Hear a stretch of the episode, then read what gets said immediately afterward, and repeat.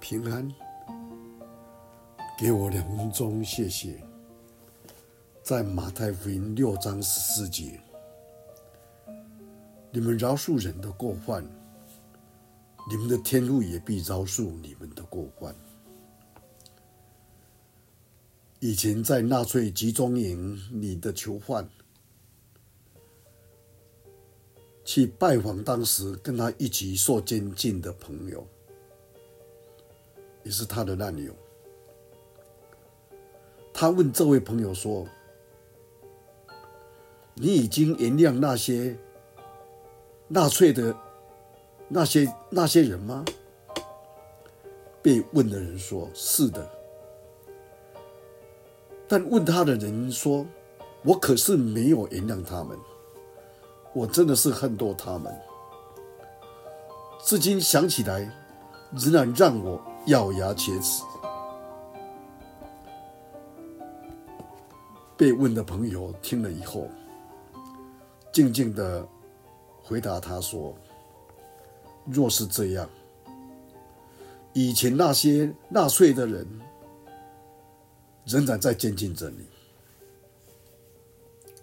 我们想一想，在我们的内心里面的光景，我们的情况。”是我还有什么人、事物还捆绑着，让我们不能得到自由。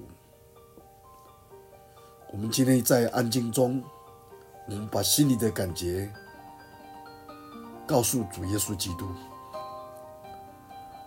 我们要求主让我们从其中得到释放，不让那些。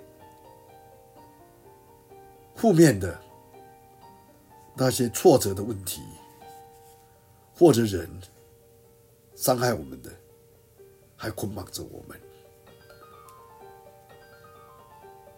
让我们像在主祷文里面，每次在念的时候，在背的时候，我们求主饶恕我们，就像我们饶恕人一样。让我们有这样的一个心智在神的面前，我们一起低头祷告。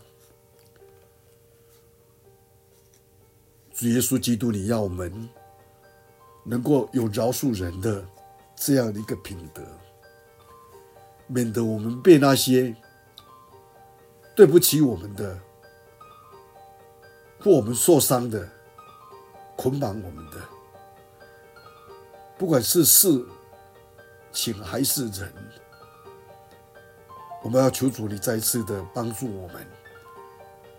我们如果能够放下来，饶恕那些人，我们不要被，不要再被再一次被辖制、被捆绑，走不出来。